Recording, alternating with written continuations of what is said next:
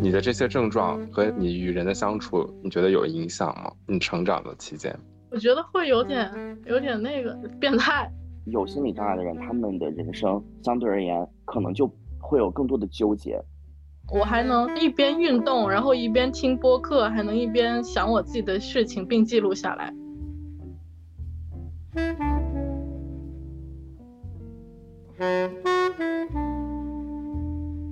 大家好，我是大 A。大家好，我是宝林，欢迎收听我们的一九二九。大家好，今天我和宝林请来了我的好朋友 Bowen，和我们一起来聊一聊关于 ADHD 这个疾病的一些内容。那欢迎 Bowen。Hello，大家好，我叫 Bowen，现在在澳洲，目前是一名 mental health clinician。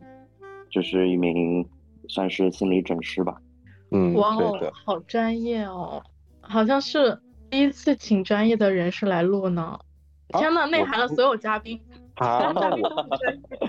难道我们不是专业的吗？Dating app 专业，也也是也是啦，自己给自己颁小奖。好了，主要这一次我们请我的好朋友包文来，是因为。很神奇，就是宝林前段时间发生了一件事情，所以我们想聊一下关于这个 ADHD。宝林，你来讲吧。你要不要先给大家讲一下什么是 ADHD？我相信很多人听到现在都不太懂什么是 ADHD。天呐，我可能也认识的不是很全面，因为我是前大概三个月才诊断出来我有 ADHD 这个症状。我目前大概我了解它的全名了，叫做。叫什么？呃，忘了。天哪！需要我的时候我忘了他的全名。你这个症状可能不仅是 ADHD，可能还有些早发性的阿兹海默症。说的非常好。天哪！要不请博文来介绍吧，因为我真的不是很大概很懂。对，我不是特别清楚中文里面的人，我现在现搜一下。啊，他的那个啊，他这个做的节目都不知道在做什么东西啊。像注意力缺陷与多动障碍。啊，对对对，真的。他的英英文是那个 attention deficit hyperactivity disorder，就是 A 就是指 attention 是指注意力的意思，D 呢是指 deficit 就是啊缺陷，然后 hyperactivity 就是啊特别的活跃，然后 disorder 是一种紊乱的意思，所以它是一个首字母缩写。就是一种注意力缺陷，是不是？它其实有很多种小的类别。这个主要的类别呢，它主要是强调的在于没有办法很好的集中注意力，或者说在做一些事情的过程当中很容易被带走，distracted，很容易被影响。然后呢，且这些症状它是有一定的持续时间的，可能持续的时间超过了六个月以上。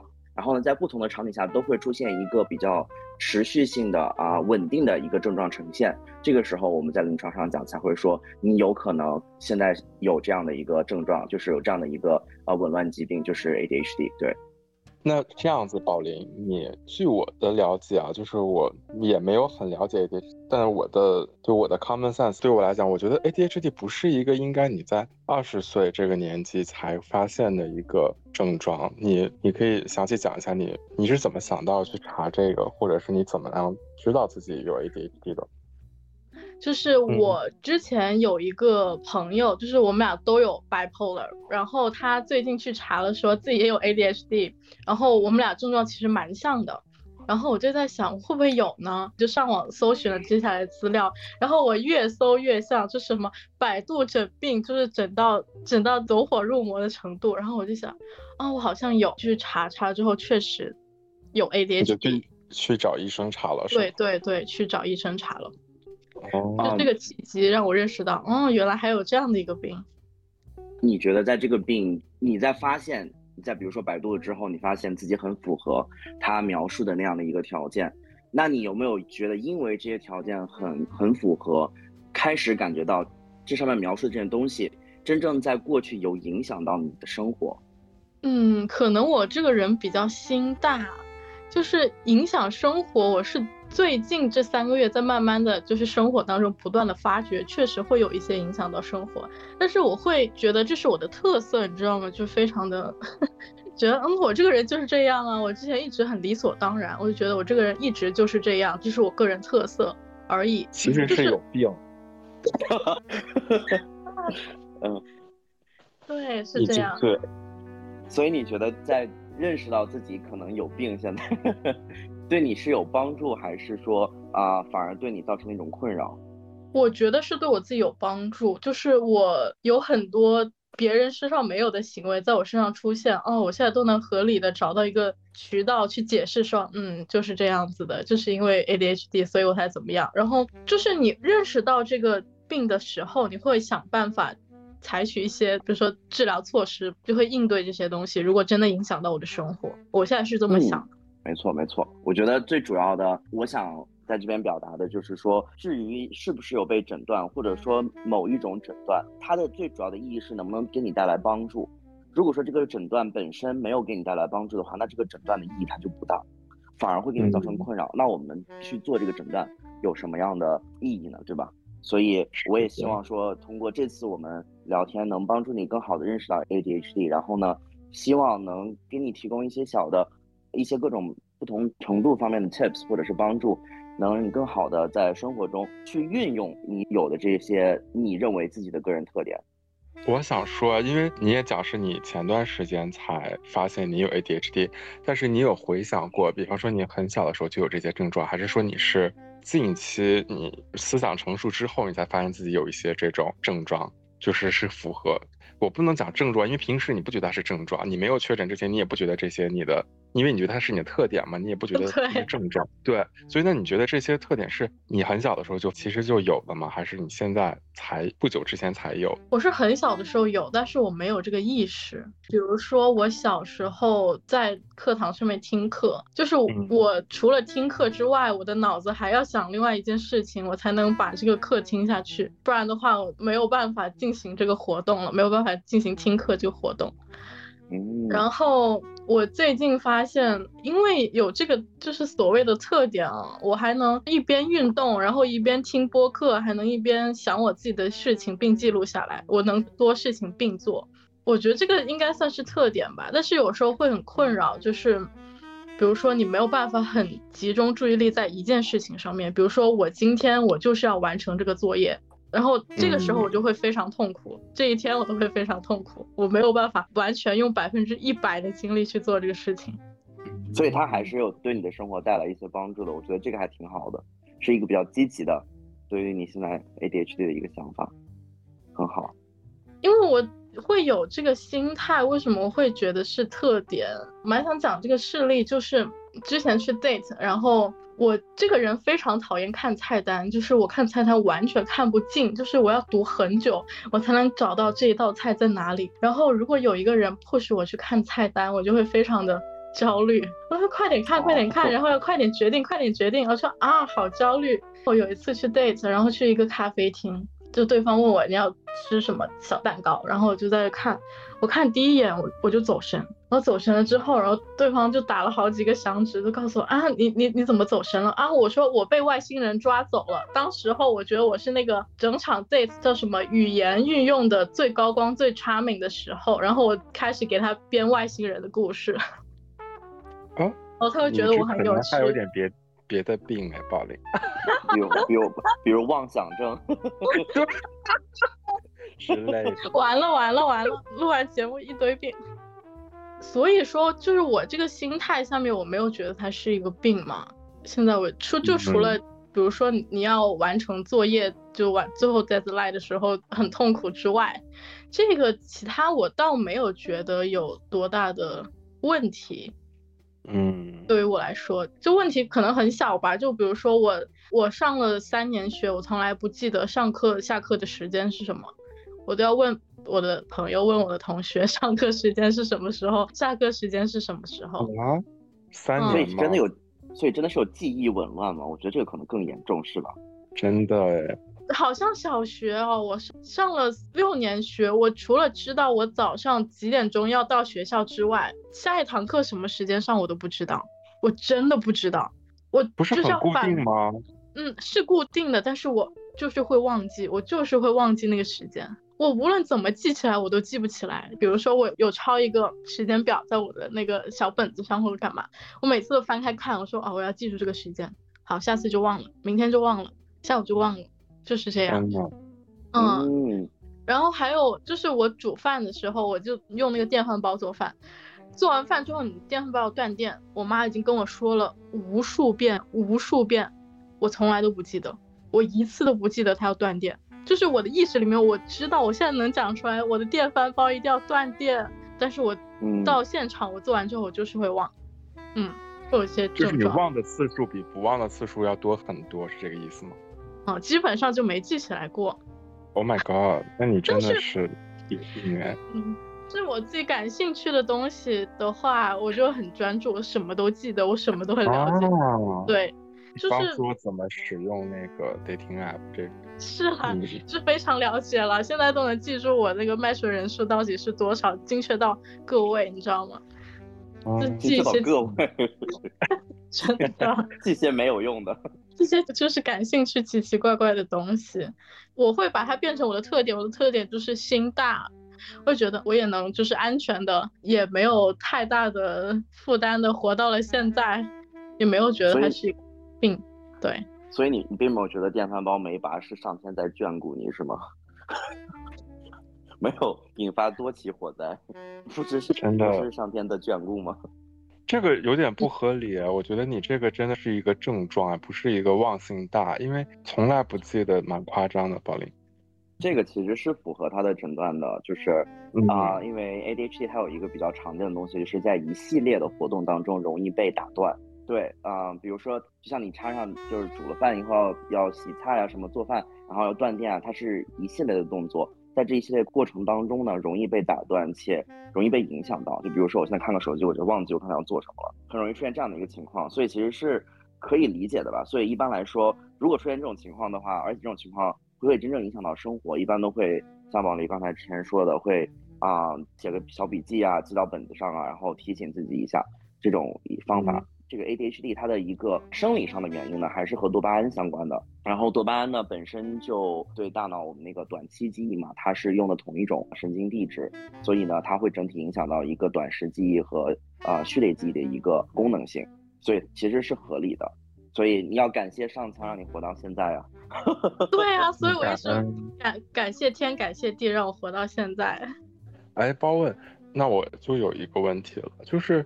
为什么很多人在很小的时候，他会被发现有这个 ADHD？那为什么宝林他这么大了才会被确诊是 ADHD？因为如果这个症状这么明显的话，那不是应该很小的时候就会去看医生吗？我复盘了一下哈，就是 OK，宝林你先讲。嗯，好，我大概这三个月一直在，就是我平时脑子里会有外挂，就我做什么事情脑子一定要想这个事情，才能避免我的。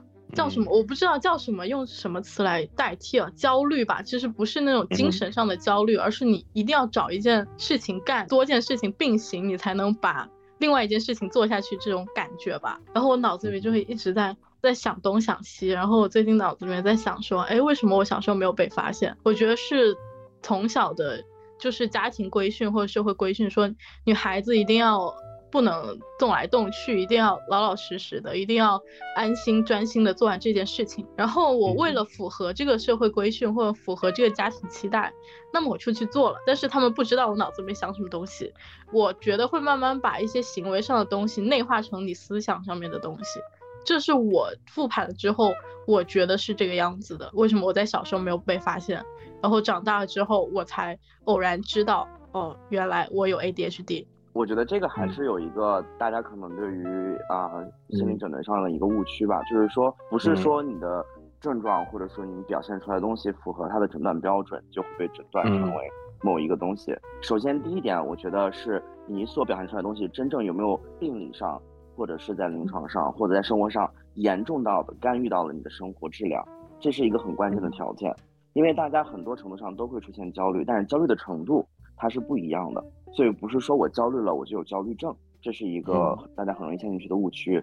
还有一个呢，诊断标准这种东西呢，它也是在不停的变化的。其实可能小的时候呢，这个病本身它就不是那么容易普及，可能大家对它的这个 awareness 都不确定，说啊，我是不是真的有这样的一个东西，或者那个真的是否存在？有没有想过你会去看医生？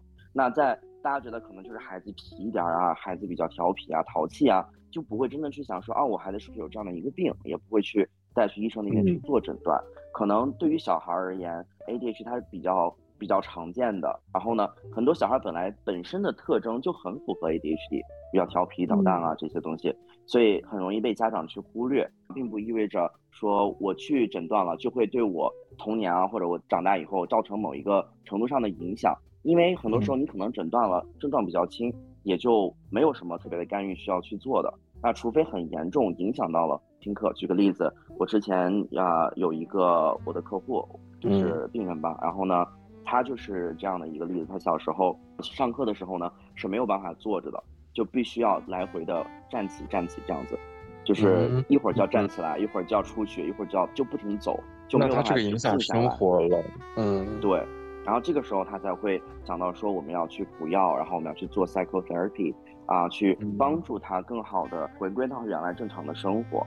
那既然宝林自己的自我调节能力就非常的好，然后呢，因为不管是家庭的一些方面，还有他自己的一个调整，已经能很好的运用自己的这些优势去转化他他的劣势，所以没有必要去做一些特别特别的干预，对，除非说他自己本身想变得更好，我是这么认为的。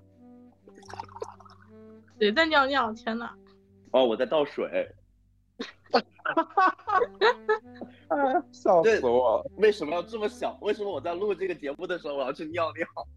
这很难讲，就是我们这种创造力太丰富了，就是联想很多。嗯，发现这个联想是不是有一点过于的开放？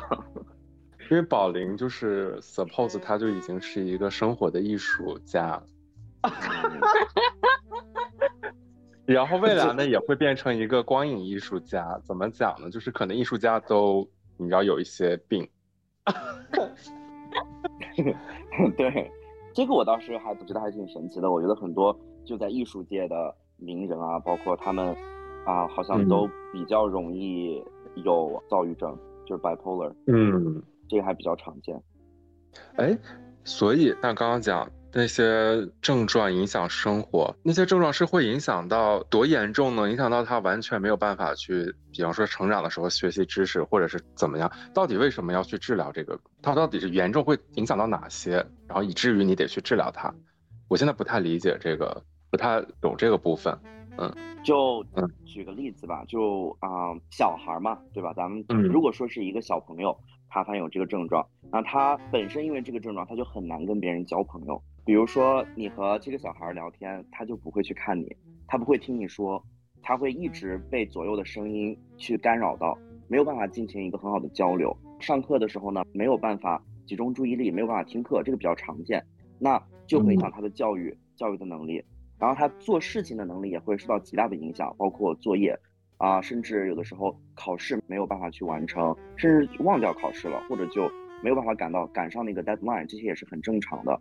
会发生的一些事情，然后呢，没有办法完全集中的完成一个 task 一个任务。比如说妈妈叫你去买菜，你可能中途就不知道去哪儿了，可能就逛到夜店去了。这个咱们也不知道，所以那是宝林做的事情不是我了，不是我了。哎呦，嗯，还有一些可能就是生理上的，因为很多孩子因为这个原因，可能导致自己会变得不合群啊，社会焦虑啊，后续的一些影响，比如说很容易出现。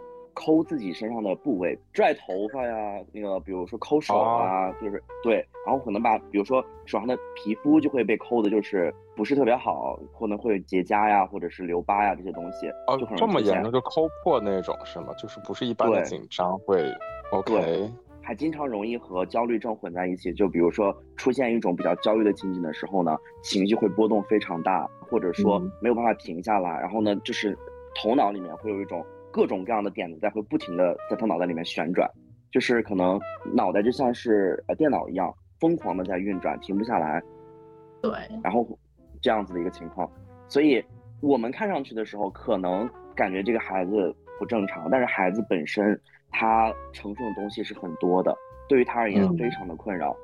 我还有蛮多例子的，就是比如说我小时候做作业，可能别人做一个小时或半个小时就能做完，我要做三四个小时。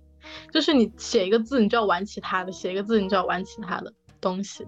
然后还有就是我考试的时候，比如说一些阅读啊，我看第一遍的时候，我只看到了每一个字它到底是什么字，但是我没有办法把它连起来。很多时候我没有办法把它连起来理解它。我要看第二遍，就可能别人十分钟就能读完，我要读二十分钟，我要再回去读一遍，我才知道哦，这个到底讲了什么东西。嗯，是这个样子。然后。我真的觉得我能 我能混到现在已经很满意了，我没有什么太多的奢求。真的也是女大学生了，现在。对啊，就能混到现在也还不错了。然后就是脑子里会非常多点子，我很多时候脑子里点子多到就是要自言自语才能把它消解，就是很夸张这种状态。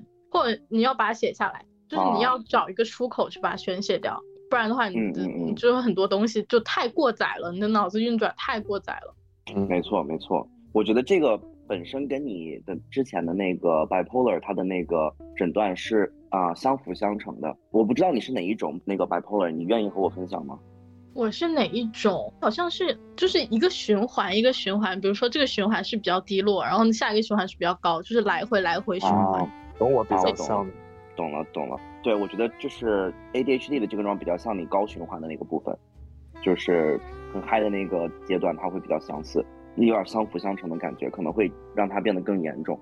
天哪，辛苦宝林了！因为运用到你的工作和生活中，比如说同时剪十个片子，不同类型的，就是，我可以，我可以做很多事情，就比如说在那个嗨点的时候，能做无数件事情。所以你是哪吒转世是吗？笑死！哎，我还蛮想问的，就是。有没有，比如说有些人没有像我这么的看得开的话，有什么就是心态或心理上的调整，让 ADHD 他们去应对生活吗？就比如说，我真的觉得自己很糟糕，因为这个事情我觉得很糟糕，我走不出来。我觉得，首先我想说，就是针对每一个人，可能适用的方式都不一样，每个人要去寻找适合他自己的一个突破口。那这个东西呢，有可能可以去找。一个咨询师帮助你一步一步的去探索、发现，看哪种方式更适合你。首先要看到自己的一个程度了，因为 ADHD 其实是一种需要药物和心理咨询同时进行的一个病，才能出现最好的疗效。那如果说已经到了影响非常影响生活的程度，还是需要去服药的。如果说正常情况下自己是可控的，那这个时候可以去找一个咨询师帮助你寻找一些比较适合自己的一些方案。首先有一些小的方面，我觉得还是大家可以去采纳的。一个就是像宝林自自己说的，去接受它吧，因为这个东西。你不可能把它完全从你的生活中给消除掉，它可能会在你身上来来回回的跟着你一辈子。那接受它，把它变成你的特点，其实是一个很好的方法。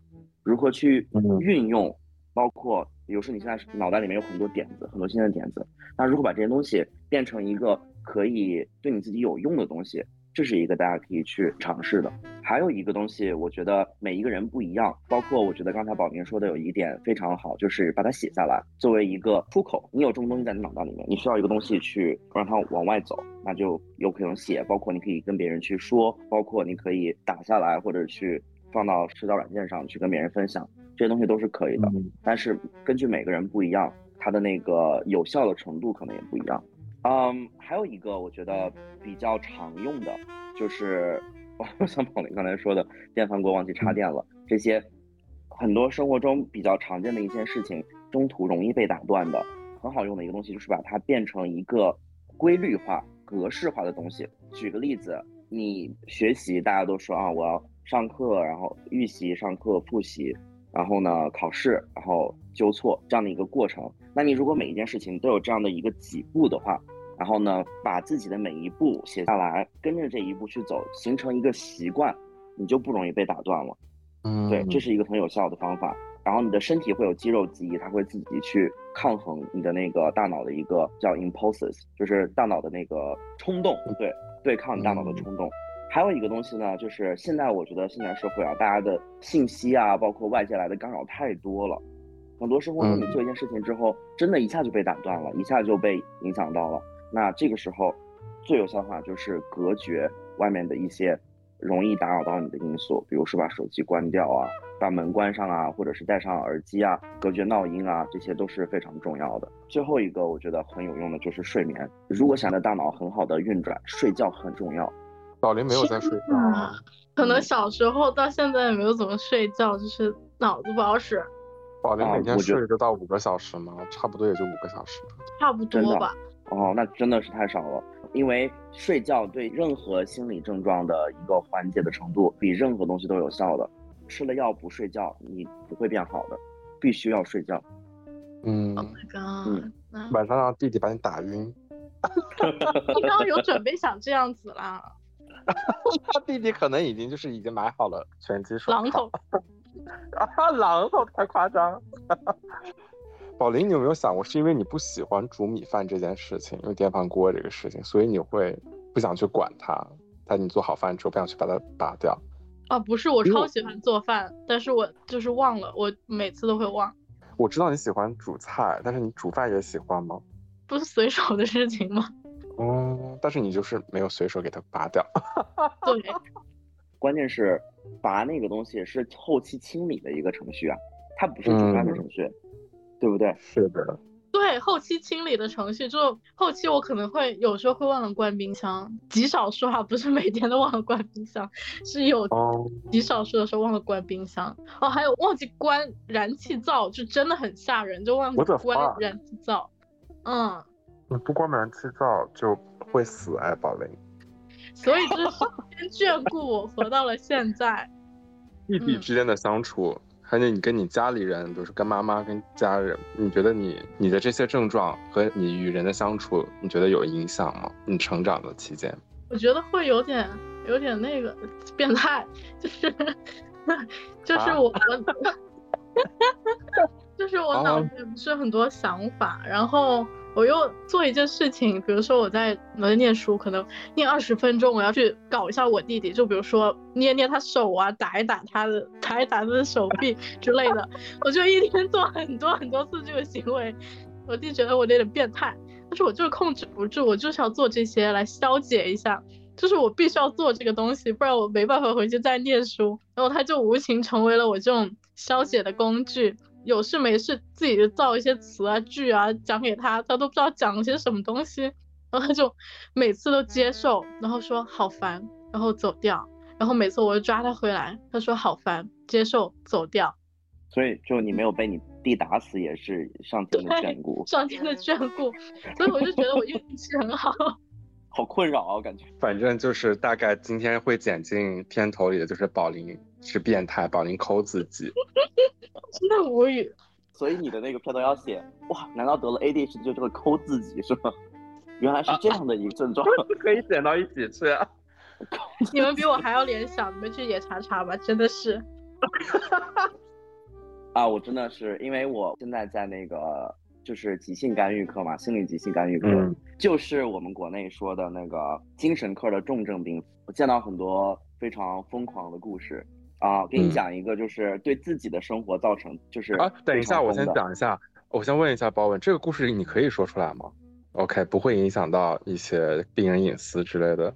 不会，因为怎么说呢，只要我不透露他们的姓名，只要我透露他们个人信息，个人信息，然后呢，我也。不会透露任何在就是工作的信息，只是讲一个个人事例。对，好的好的。那在这些事例上呢，也不是说完全尊重，就是原来完全发生的，可能会稍微有一些改动，因为有些比较 sensitive content，对吧？这些我也不会去说，稍微进行改动，大家可以更好的接受一点。对，说一个和啊宝林相关的，就是 bipolar 的一个客户。他在症状发生期间，在那个 mania 这个阶段期间啊，他把他自己的房子卖了。然后呢，他没有跟他的妻子说，他就在在网上把自己的房子给卖掉，然后把钱花了。他卖了六十万，然后把钱花了。Oh my god！那很夸张哎。就对，然后他现在就没有，就他没有家了。对，然后现在就要通过一系列法律程序就是要追回这个房子，就是因为花掉的钱吗？对，因为他可能就是在处理这个问题的时候，他的精神状态没有办法做出很好的一个 reasonable decision making，所以法律意义上可能他是不成立的，所以通过法律途径是可以追回这个房子的。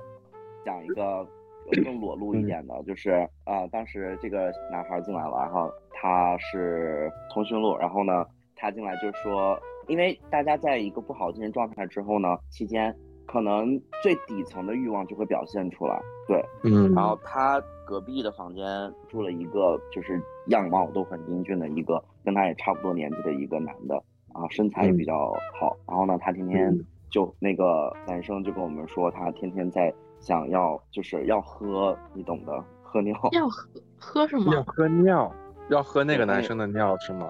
对，想沐浴在圣水之下，就这种感觉，就是讲给我们听的。还有在我们课室里面经常脱光的也有，啊啊砸东西的哦。前段时间有一个我们的一个护士被打了，然后呢进了那个重症监护，就听上去非常的恐怖。一个青少年他不知道，我不是很确定具体情况，他把这个护士关在了房间里面，然后呢用东西把这个房间的门给挡住了，然后呢他就他是就是用拳头打这个护士，这个护士叫了那个安保，然后呢叫了那个就是 alarm。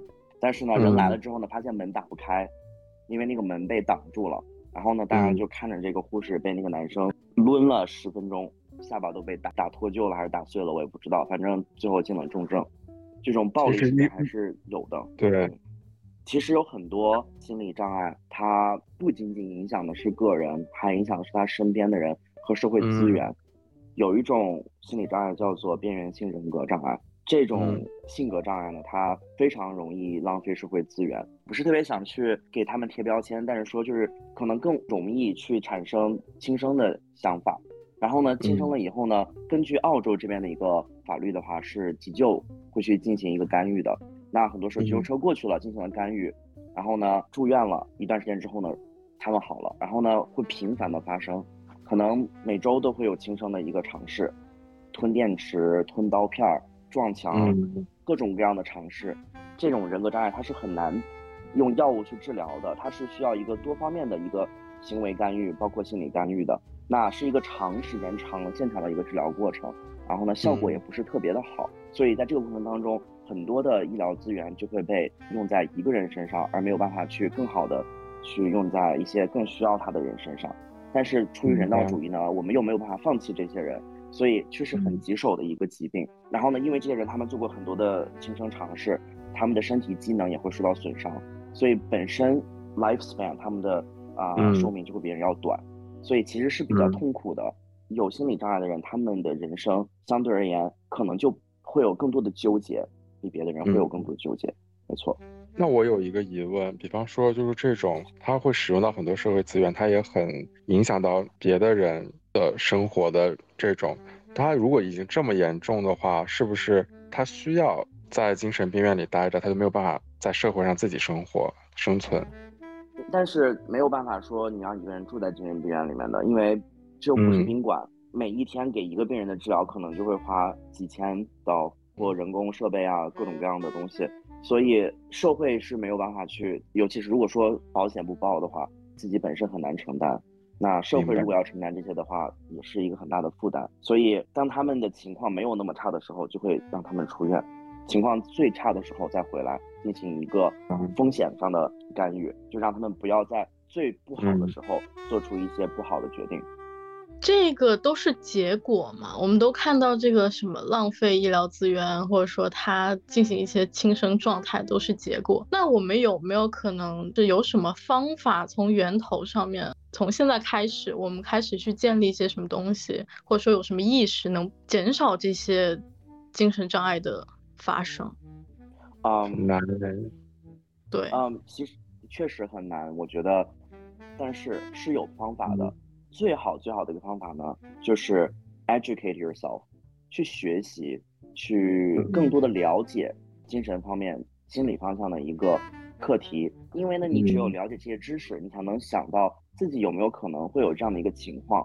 然后呢，有一个东西叫做 mindfulness，叫正念。就是在你出现一个情绪的时候呢，你会提前进行一个自我干预。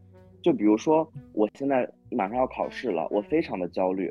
那我现在因为我感受到了这份焦虑，我通过一些积极的手段去缓解我出现的焦虑，它的结果就会导致我考试可能会变好，减少因为没有考好导致的后续后果。这就是早干预带来的好处。如果你有一个提早干预的概念的话，不管是自我干预，还是寻求帮助、外界干预。还是家庭社会的一个共同干预，早干预永远比晚干预要好。很多时候，我们发现一些没有挽回的例子，都是因为干预的太晚了，已经到了最终阶段，必须要多种药物治疗了。然后这种药物一旦切入之后呢，你的整个大脑就会受到很大的影响，那身体也会受到很大的影响。不仅仅是大脑，而且你的，比如说你的心肺系统啊，你的这个体重啊，心脑血管这些都会受到影响。包括那个肠道，那整个加在你的身上就会变成一个慢性病。对，这就像糖尿病一样，如果你已经得了糖尿病，后期只能控制，但是你在糖前期你就可以去逆转它，就这么简单。宝林，我觉得就是我听下来你的故事啊，听下来包文分享这些关于 ADHD，这还有一些这种各种各样的心理疾病。好，我觉得。尤其是宝林，像你可能因为你的症状没有那么严重的影响到你的生活，ADHD 的症状，所以可能你现在才知道发现你有 ADHD。那所以我的想法是，你刚刚问有没有办法避免或者是说预防产生的一些结果，那可能就是像宝林讲，这是需要 educate，就是需要整个社会的教育的质量要提高。就是如果所有人都很了解一些很基本的，就很多这种对这种。常见的疾病、心理疾病都有变成一种 common sense，大家都知道大概会有什么症状，可能那你发现自己是有这些症状的时候，你可能就会去就医，主动去寻就就医，那可能就会产生少一些不好的结果。嗯，非常正确，很呼吁所有听众不要觉得自己有一任何的心理问题，它是可耻的，因为很多时候心理问题它是很容易去被你控制的，而且。主主动的自我去控制，才能起到最好的一个效果。不要去害怕它，它也不是一个无可救药或一定会发展到病入膏肓的阶段。所以在你发现自己需要帮助的时候，不要吝啬，也不要害羞，主动的去寻求帮助。对呀，你看现在就是虽然有点疯，但是还是可以，是吧？我觉得我是蛮好的例子了。是了，没错，没错。没错，其实像你之前说的那个，包括家庭的一些给你的这些教导啊，包括 discipline 啊，然后呢，可能社会规范啊，它其实就是一种干预啊，它其实就是对你 ADHD 的一种干预，只不过我们没有把它去那么去当做是干预而已，就是家庭、学校带给你的一种干预，然后对你而言就是帮助，所以它有很多种不同的形式，嗯，干预手段。哎，那我蛮想问的，就是 ADHD，我了解到其他人，包括我自己，我没有办法做重复性的工作很久很久。那有没有，比如说你适合做什么类型工作的一些认知渠道，让你去认知说，哦，我适合做什么工作？我 ADHD 不适合重复性的工作，那我还适合什么工作？是有什么办法让你认知到，哦，我还适合什么东西吗？这个东西，我觉得，首先我觉得有一个测试，就是那个性格测试，它可能会给你一些引导。对，你的 AJG 可能有很多时候其实已经融入到你的性格里面了。哦，是的，是，对，嗯，包括你像啊，我心大，对吧？还有就是我有很多点子，这些都是对于你是一个 creative person 的一个呈现形式，所以你可能更适合创造性的东西，艺术类的。所以性格一个测试也可能会给你一些引导，还有就是我之前有见过那种就职业测试，就包括把你的喜好呀，把你包括你像不喜欢做重复的事情啊这些，他就给你引导出一个大范围，比如什么样的专业是文科类啊，还是理科类啊，还是工程啊，还是这样的一个大范围，你也可以也可以去尝试。但是我觉得最重要的还是自己去亲自设身处地的去去尝试一下。看你喜不喜欢那份工作，因为很多工作听上去富丽堂皇，但是真正到每天的时候，它其实还是繁琐的，还是重复的。你喜欢剪片子吗？嗯，是不是？创作的过程是愉快的，剪片子的过程是痛苦的。呃，我觉得看你的喜欢程度，就比如说我非常喜欢我这次拍的题材或干嘛，我非常愿意，我甚至可以就是五六个小时在剪，我没有问题。但是我真的不喜欢，就是别人硬性要求给我的，我是必须要完成这个任务，没有一点主观上的喜欢的东西，那我就不喜欢，我就不想做。比方说我们之前录的一些素材，就宝林就没有，我就想砸了他，一个剪辑电脑。对，I know，就是那个内容。让你不想去给他修饰去做，那不都是这样子的吗？有好有坏，每天都是一样的。是的，是的。嗯，anyways，就是作为一个心理工作者，很多时候看到的东西真的是社会的下限，真的是社会的下限，有的时候很难回来。我一个学姐吧，她已经毕业很多年了，是我之前的一个同事，她最近在。看一个病人，一个残障女孩，然后被性侵的一个一个客户，然后呢，社会包括法律也没有办法给到她很大的帮助。她说，她从那个孩子家里面走出来以后，就哭了很久，就觉得社会的下限，每天她都在认识到，就感觉自己微薄的力量是没有办法改变这些的，也挺无助的。我感觉，我们和病人都感觉很无助，有的时候。对对，我还蛮好奇的。你刚刚说心理咨询，他们每天都遇到这么多案例，那你们会怎么样进行你们的自我调节？我觉得也可以用到，就比如说大家的身上，就遇到一些事情的时候，应该怎么样调节自己？作为职业方向来说的话，我们的公司包括团队，我们都是有定期的一个，我们叫 debrief，就是类似于畅所欲言的一个，大家一起，包括你可以有一对一的跟着领导，就是抱怨。有一个正式抱怨的一个过程，你可以把你所有的不如意全部都抱怨给他们听。我们有这样的一个会，然后每周都有，就你可以去，然后就使劲抱怨，把你的负面情绪全部说出来。如果说是大家的话，我个人建议可以去找一些愿意倾听你的人，但是不要找同一个人，不然他们会被烦，会被你烦死。对，不要找同一个朋友。如果说大家有点闲钱的话，我是很推荐大家去。找一个治疗师，我现在有一个职业还挺好，叫倾听师，他就听你说，你就在那使劲的疯狂的对他那个输出就可以了，但是他也会给你一些反馈，花个可能也就两百人民币左右一个 session，你可以说你生活中所有的不如意的事情，我觉得这是一个很好的渠道。还有一个东西我特别特别推荐大家，就是自我关爱。我们在工作当中就是经常会跟大家说要自我关爱，比如说你有没有好好的吃饭，有没有好好的锻炼。有没有定期的去旅行，做一些减压的东西？有没有好好睡觉？不管工作多么的繁重，一定要抽出时间花在自己身上，有自己的时间去处理自己的情绪，去照顾你自己。照顾自己不是意味着懒惰。如果你今天发现我没有办法集中注意力了，我很焦虑，我什么都不想做，其实花上两个小时时间什么都不做，也许是对你自己最好的救赎。倾听自己的内心，关爱自己的灵魂。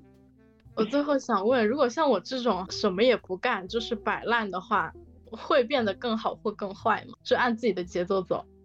我觉得是要找到一个你自己舒服的区间，这个区间呢，不是说你完全放松，也不是完全紧张，要找到一个平衡。你要想到你最好的效率，应该是在百分之四十到百分之六十的一个焦虑区间里面，就是你有那么一些的焦虑，但又不完全焦虑。去触发自己的一个那个肾上腺素，让你自己去更好的工作。那工作完了以后呢，那你就可以摆烂了。但是这个这个摆烂也不是说刷抖音十个小时啊，这个我觉得有点过分了。利用你的摆烂时间去，就像我说的，去关爱自己吧，做一些你对你自己身体、身心或对你的家人他有帮助的一些事情，而不是单纯的去寻求那即时快感，而是长久快感，这个很重要。哎，我觉得我现在就是还蛮，我觉得不算是游刃有余吧，算怎么讲，还能过得可以。就是我平时会看一些，比如说心理学上面的书，比如说我知道我这个症状，然后我去了解它。我真的，我当时知道之后，我疯狂听播客，我听了十个有关于这类的播客，你知道吗？真的超吓人。然后。有时候要经常的运动，我觉得运动算是我排解这些焦虑啊什么最好的方法。虽然我运动的时候会分心，然后想东想西，但是这个是我让我觉得是焦虑在百分之四十，然后放松在百分之六十的区间。觉得要找到真的适合自己的东西。就你刚刚有说到，就是说不能净好几个朋友讲啊，什么什么之类的。然后我会把自己你知道的想法什么发在社交网络啊，然后通过可能。现在的方式进行表达，我觉得蛮好。找到自己适合的方式，多去探索，真的很重要。对，希望大家都被上天眷顾，像我一样这么的 lucky。真的，那我结个尾吗，宝林？你结尾吧。好的，那今天谢谢包问，还有宝林跟我们分享了这么多关于 ADHD 方面的信息。谢谢包问，拜拜。拜拜。